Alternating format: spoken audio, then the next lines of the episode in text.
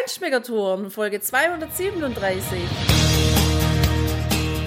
Feinschmeckertouren. Der Reise- und Genuss-Podcast für Menschen mit anspruchsvollem Geschmack von Bettina Fischer und Burkhard Siebert. Hier lernst du außergewöhnliche Food- und Feinkostadressen, Weine und Restaurants kennen. Begleite uns und lass dich von kulinarischen Highlights inspirieren. Ja, ciao, hallo, schön, dass du wieder bei uns bist. Wir haben mal wieder was ganz Besonderes für dich. Wir sitzen hier bei Hans-Jörg Weiß in der Brennerei und zwar mit Blick auf eine wunderschöne Destillationsapparatur, blank gewienert und mit einem wunderschönen Kupfer-Oberkesselteil und mit Blick in die Berge auf die Panoramastraße, die wir vorhin runtergefahren sind. Und heute hörst du was über ganz besondere Brände aus der Heimat, aus der Wiege des Gewürztraminers. Damit hat auch alles angefangen. Wir sind nämlich in Tramin. Hallo Herr Weiß, super, dass es geklappt hat. Freut mich. Ja, freut mich auch. Schön, dass ihr da seid. Ja. Ja, wir haben Sie entdeckt in dem Heft mit dem roten Hahn. Da können Sie vielleicht nachher auch noch was dazu sagen. Das ist eine spannende Sache, auch für dich, liebe Hörerinnen und liebe Hörer. Ja, die Geschichte, die wir auch gelesen haben über Sie, die hat uns natürlich fasziniert, weil das ist genau unser Ding. Sie haben geschrieben, dass Sie schon immer eigentlich Brände machen wollten und es irgendwann umgesetzt haben. Und Sie sind eine kleine, aber feine Destillationsmanufaktur. Und das interessiert uns natürlich. Wie sind Sie dazu gekommen, Ihre Brände zu machen? Ja, es war immer schon äh, seine Passion, wenn man in die Geschichte geht, auch von der ganzen Destillation, von Herstellen von Bränden. Das ist wirklich äh, eine Sache für sich. Und es war immer schon eine Idee, die eigenen Früchte zu verarbeiten. Sagen Wein machen viele und, und dann haben wir gedacht, äh, das ist halt mit den eigenen Früchten verarbeiten zu destillaten. Und sagen wir, bei der Destillation, das ist ja einzigartig. Ich kann die Aromen, zum Beispiel sagen wir mal von, von 10 Kilo Frucht, nicht ist von, von der Williams, kommt in der Flasche. Nicht? Ich kann so, die Aromen so zu konzentrieren, das gibt es seit der Herstellung von Destillaten. Und äh, da haben wir mich lange damit befasst. Und eines Tages habe ich mir gedacht, jetzt muss ich anfangen, weil schon ist die Zeit noch um. Und da habe ich mit einem Freund von mir haben wir einige Kurse besucht und haben dann zugleich äh, angefangen und haben halt die Brennerei gekauft und dann Schluss gegangen. Ja. Am Anfang habe ich wollen nur Graber Gewürztraminer machen, weil das ja der Tramin, Gewürztraminer ja bekannt ist und der sehr gut ist. Und dann natürlich hat das schon so begonnen, hat man probiert Früchte und dann Früchte dazu, zum Beispiel Apfel, die Zwetschge. Zwetschge war immer, das ist für mich immer, Zwetschge ist was sehr Besonderes. Nicht? Und der Williams, das einzigartige Aroma von einem Williams, das, das, das Feine von Williams. Von der habe ich gar keine Ahnung gehabt. Was mich bei der Quitte begeistert hat, ist äh, der Baum, wie der wächst, die Frucht. Sie, sie, hat, sie kennt auch keinen Schädling, das ist ganz einzigartig. Und dann habe ich halt auch Quitten gepflanzt und, äh, und das ist auch gegangen. Ja. Was, was, ähm, was halt der Vorteil ist in dem Fall, wenn man die eigenen Früchte hat, dann kann ich ernten, wenn, wenn ich will. Und ich kann das ganze Jahr die Früchte verfolgen, optimal Zeitpunkt ernten. Und das ist halt sehr wichtig, auch, um hochwertige Produkte zu produzieren. Mhm. Das heißt aber, Sie haben, bevor Sie das angefangen, ja. was anderes gemacht? Oder? Nein, nein, nichts. Nein. Sagen wir, ich bin Obst- und Weinbauer seit immer. Okay. Und, und, ja, vielleicht ein bisschen Wein nebenbei, aber das ist für Hausgebrauch das schon, ja. Okay. Aber sonst nein, ist nichts. Aber so die Leidenschaft fürs Brennen, die hat sie dann ja. irgendwann einfach nicht mehr ja, losgelassen? Das kann sein, dass ich die in die Gene habe, weil mein Urgroßvater, als wir noch in Österreich waren, da haben wir sehr viele gebrannt, nicht? da war das rechtlich leicht möglich. Und da hat mein Vater schon immer erzählt noch, nicht? Und, und ja, wahrscheinlich auch durch, durch die, die Erzählungen ist man halt, hat man die Passion gekriegt davon. Und das, das Fass da, das, das, das war nach früher, das war von dem, von ihm nach einem, das von ihm nach einem Fass, mhm. wo, wo haben sie vielleicht Glasflaschen nicht gehabt, dann haben sie halt einen Schnaps in die Fässer gegeben, ja. Schnaps im Fass aufgeholt. Ja, das, das, das war auch da, wenn der von einer Reihe von herausgekommen ist, nicht ist der da rein. Nicht? Statt Glasflaschen haben die solche ja. verschiedene solche Fässer gehabt. Ja, das hat zum Beispiel 60 Liter, da waren ihre von 30 Liter, 40 Liter, ja. Da war eine ganze Menge und zwei sind noch übrig geblieben, ja. Das ist ja schön. Ja. Aber eine alte Kultur noch in, der, in Ja. der neuen Brennerei, die ja Ja. echt also ganz piekfein ist. Aber klar, Ja. das muss es natürlich auch sein, weil sonst ähm, ja, kriegt er den Schnaps dann oder brennt auch Fehlerarome. Ja, das ist sehr, sehr wichtig, Sauberkeit. Ja. Das, Kupfer muss sauber sein, das Kupfer muss rein sein und alles auch äh, bei der Verarbeitung, die Früchte müssen gesund sein. Das ist auch der Vorteil, ich kann sie ernten, kommen rein, werden eingemeischt, vergären, werden vergoren und kann ich alles, äh, die Gärung kann ich auch steuern, Klima, äh, kühl, sagen wir so, dass die Gärung äh, nicht zu schnell verläuft. Und dann, sobald die Gärung am Ende ausklingt, schnell destillieren. Und das ist halt auch ein Vorteil mit, mit einem kleinen Betrieb, kann da sagen, äh, innerhalb, sagen wir mal, eine Woche, zehn Tage habe ich ein Produkt fertig gebrannt. Das ist das gleich nach, nach der Gärung die Früchte gebrannt werden. Dass die nicht äh, verloren liegen bleiben. Wie viel machen Sie von einer Frucht jetzt? Wie viel äh, Flaschen Brand am Ende kommen da raus? Ja, sagen wir, Williams ist meine Hauptsorte, aber das hat sich so ergeben, weil, weil es auch äh, im Verkauf für meiste ist. Ne? Und äh, sagen wir ungefähr, ich bin jetzt bei 2500 Flaschen. Ich war, schon- ich war schon mal größer, aber es war ein bisschen zu viel Arbeit, dann habe ich reduziert. und und äh, sagen wir, Williams ist die Hauptsorte, sind 700 800 Flaschen und das Dreh steigt sich ziemlich gleich auf. Dann die 300 Flaschen, 400 Flaschen, so genannt. Ich sehe jetzt da auf Ihrem Etikett, da ist ein roter Hahn drauf und da steht dran Qualität vom Bauern. Das hat der Burkhard ja vorher schon mal angesprochen, mit dem roten Hahn.it ist die Internetseite. Was hat es denn damit auf sich? Ja, der Rote Hahn kontrolliert es, er unterstützt uns auch rechtlich, sagen wir so. Ähm, wenn ich was fragen muss oder informiert ist, wenn neue Bestimmungen herauskommen, unterstützt uns bei, bei, bei rechtlichen Sachen. Und zusätzlich kontrollieren sie auch die ganzen Produzenten von roten Hahnprodukten, ob das auch so ist. Stimmt, wir kommen am Hof, schauen am Hof nach, schauen auch in der Anlage nach, ob die Bäume da sind, ob die Früchte dort sind. Und das wird halt ehrlich kontrolliert und, äh, und garantiert halt dann, dass auch das ist, was in der Flasche drin ist. Ja. Also Qualitätssiegel für handwerkliche, bäuerliche Arbeit quasi in der Flasche Ja. bei Ihnen und bei anderen halt was anderes. Naja, ist interessant, ja. Ja, ähm, ich würde sagen, lassen Sie uns doch gleich mal starten mit Ihrem Grappa Gewürztraminer. Mich interessiert es, Ja, wie der schmeckt und vielleicht können Sie ein bisschen was dazu sagen. ja, gerne, gerne. Ja, Gapa Gewürztraminer ist ja auch eines meiner Lieblingsprodukte. Sagen wir, beim Gewürztraminer hat man das feine, vom, das, die blumige Noten, leichte Zitrusfrucht, ganz, ganz leicht, nach, ganz Honig, aber ganz sehr wenig. Ja. Aber hauptsächlich florale, florale Noten, ja. Und dann im Trunk, sehr fein, mild. Ja, sehr mild.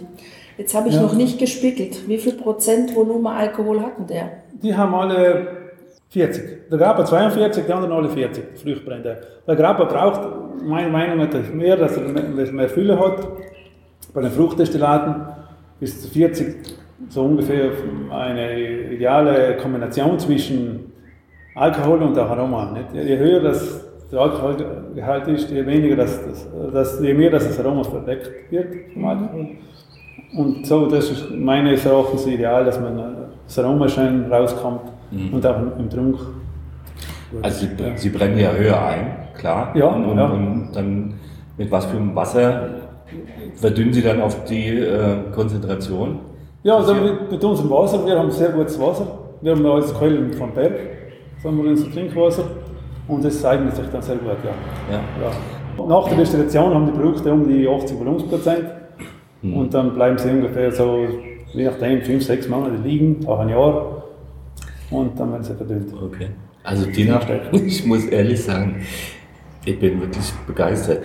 Also das Aroma von diesem Gewürztraminer Kappa, das ist so herrlich, floral, fruchtig, aber ganz natürlich und ganz ehrlich geradeaus. Ich erinnere mich, in den letzten Tagen im, im letzten Hotel habe ich abends mal einen Gewürztraminer Grappa getrunken. Und zwar aus einem Haus, was gar nicht weit von hier, von ihrer Brennerei ist. Ich will gar nichts verraten, aber man könnte das Dach sehen. Ähm, und das war so völlig anders. Ja? Das war so künstlich. Und das hier, das ist wirklich echte Frucht. Echtes Aroma, wirklich der Gewürztraminer at its best. Also das ist das konservierte Aroma von, von dieser Rebsorte, das ist echt klasse. Also Ja, da, Kompliment. für mich hat der rote Hahn hier schon super gewonnen. Das, die Produkte werden auch verkostet. Nicht alle, aber da wird gesagt, ähm, kommen Sie vielleicht und sagen, diese zwei. Und, und fertig, nicht? Ja, ja. Aber äh, früher waren, hat man alle verkostet, aber dann war die Arbeit zu groß. Und das ist ja auch so, äh, wenn man drei, vier Produkte verkostet alle Jahre, dann passt das ja auch nicht. Die mehr. ja, ja. Und Was? dann bekommt man das okay, dass ich einen roten Hahn draufgeben Was ich auch spannend finde, ist, dass man eben diese 42 Prozent, was jetzt diese Flasche hat, also gar nicht als wuchtig, alkoholreich wahrnimmt, sondern echt ziemlich elegant. Also das finde ich sehr schön. Ja, ja, super Nase, super ja, am Gaumen. Echt ist das schön, und wenn sie ein bisschen Glas bleiben, dann geht das so schön auf. Destillate werden oft zu schnell getrunken. Es wird wie- zu wenig genossen. Man soll sie wirklich genießen da, und so schön im Stuhl sitzen und da reinschmecken da und, und sich damit befassen, was man da alles rausschmeckt. ja. Ja, natürlich. Das Ja. macht ja das Spannende aus. Ja, und wenn man sich überlegt, gell, früher, so. Früher, also ganz früher, vor 30, 40 Jahren, ich erinnere mich, wenn meine Eltern einen Schnaps daheim hatten oder einen was Brand, dann war der immer im Kühlschrank gelagert. Also da hat sich offensichtlich viel getan. Also das hat man wohl verstanden jetzt, dass, ähm, ja, also, Na klar, äh, sagen wir, klar Destillate nie im Kühlschrank. Sagen wir mal 18, 17, 18 Grad ist ideal, aber nie im Kühlschrank. Mhm, da ja. wird alles verloren. Also das hätte auch den besagten, den ich vorhin angesprochen hätte, hätte es auch nicht gerettet. Und, und das, äh, ein Glas muss auch einen Stil haben, muss das Produkt sehen können und äh, eher ein feines Glas nicht. Sagen wir. ah ja, der hat auch, wenn man den so dreht, ja, und dann das Glas anguckt, da kommen so richtig schöne Kirchenfenster laufen da am Glas runter. Also ja, das passt mir schon, da muss ich schon sagen. Und jetzt bin ich vor allem gespannt, hier steht nämlich auf dem Tisch bei uns die nächste Flasche und da ist ein roter Apfel drauf und Apfelbrand steht drauf. Aus was für Äpfeln machen Sie den Brand? Den mache ich jetzt von Brevern. Sagen wir, der eigentlich ist eher ein bisschen ein säuerlicher Apfel, sehr guter Apfel. Und eignet sich sehr gut äh, für die Destillate, zur Destillation. Ja, das, das, das frisch fruchtige von Apfel. Das gefällt mir, sagen wir, was von Apfel sehr gut, was sehr gut gefällt. Das ist das Frische, das Fruchtige von Apfel. Einfach. Ja, also er stand ja jetzt schon Ja. ein bisschen im Glas. Jetzt beim zweiten Reinriechen habe ich den Apfel dann auch direkt Ja. in der Nase wahrgenommen. Und also es ist auch wieder ganz echt, ganz natürlich, ein ganz reines Aroma. Ja. Es ist eben so, sagen wir, wenn Sie jetzt die Gläser so, das ist ausreichend, diese Menge, wenn Sie das stehen lassen und am nächsten Tag reinriechen, dann müssen Sie noch wissen, was das war. Nicht? Aber noch nicht, dann muss man das noch riechen, sagen so. Oder Okay. schmecken, was das war. Dann passt das nicht. Naja, Qualitätscheck. Ja. ja. Naja, so das Gelb, Gelbfleischige von dem Apfel. Der, Ja, ja, und, und einfach auch wieder ganz natürlich. Und ey, wenn man solche Destillate trinkt, dann trinkt man dann gerne. Ja. Sagen wir, äh, ja, Ja. Ja, die kann man ja auch sehr genießen. Ja. Das, ja. da, die, Ja. die, sind, die sind komplex, ja. Da, da, da kann man sich wirklich mit beschäftigen, da kann man drüber meditieren, da kann man ja, viel entdecken und man hat es wirklich rein. Also das finde ich ganz toll. Das gefällt mir sehr gut bei ihm. Ja. Wenn ich es richtig vorhin mitbekommen habe, ist die Zwetschge für Sie auch so ein ja. Ganz besonderer Liebling? Oder? Ja, Zwetschge hat mir schon immer imponiert. Schon die, die Frucht schmeckt mir schon gut, sagen wir so. Und da habe ich das Glück gehabt, dass äh, meine Frau dann einen Hof hat in Buchholz. Das ist ungefähr so um die 800 Meter. Und da, da habe ich können die, Frucht, die Früchte alle anpflanzen, was da wachsen. Was da sind, halt die, die Williams, die Zwetschge und die Quitte. Und das ist einfach, äh, sie kriegen einen guten Geschmack an. Nicht? Die Zwetschge ist einfach was Gutes. Wenn man so eine Zwetschge, was so schön reif ist, nicht, darf nie überreif sein, ideal reif. Und wenn man die schon die Frucht zerteilt, dann schmeckt der Zwetschgenmarmelade. Zwetschgenmarmelade. Ma, das ist, das ist ja was Herrliches.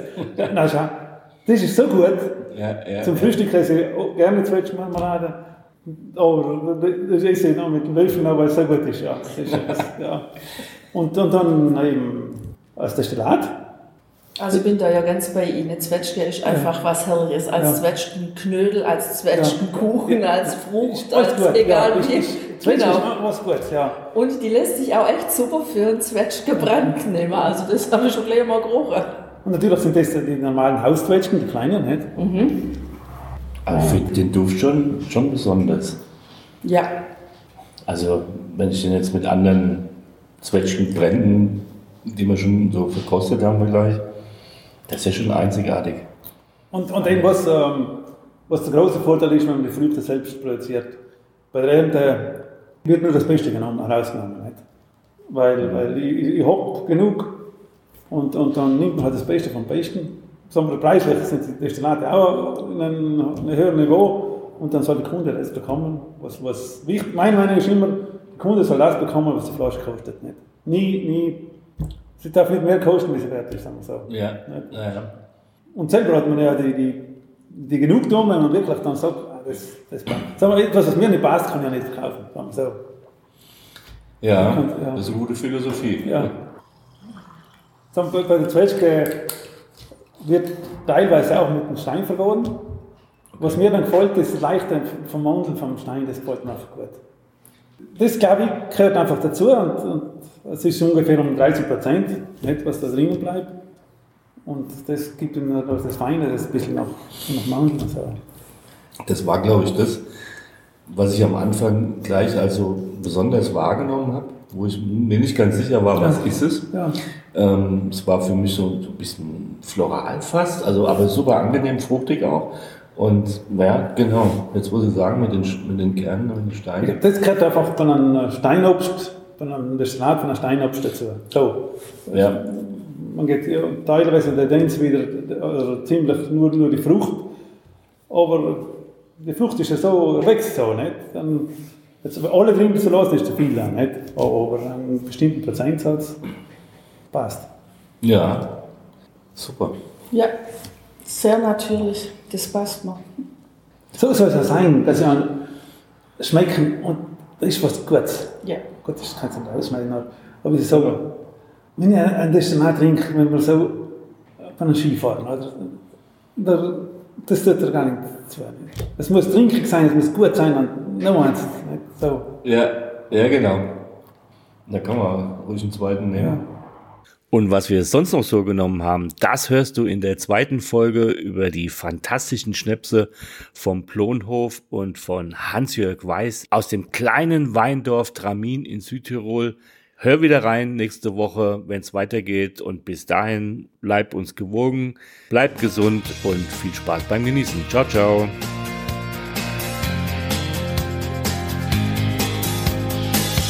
Hier endet dein Genusserlebnis noch lange nicht. Komm rüber auf unsere Homepage feinschmeckertouren.de und schau dir die Bilder zu unserer Show an. Dort findest du auch wertvolle Links zu den heutigen Empfehlungen. Verpasst keine Neuigkeiten mehr und trag dich am besten gleich in unseren Newsletter ein. Wir freuen uns auf deine Anregungen für weitere Episoden und einen regen Austausch mit dir. Viel Spaß beim Genießen, denn du weißt ja, Wahrer Reichtum besteht nicht im Besitz, sondern im Genuss. Deine Feinschmecker-Guides Bettina Und Burkhard.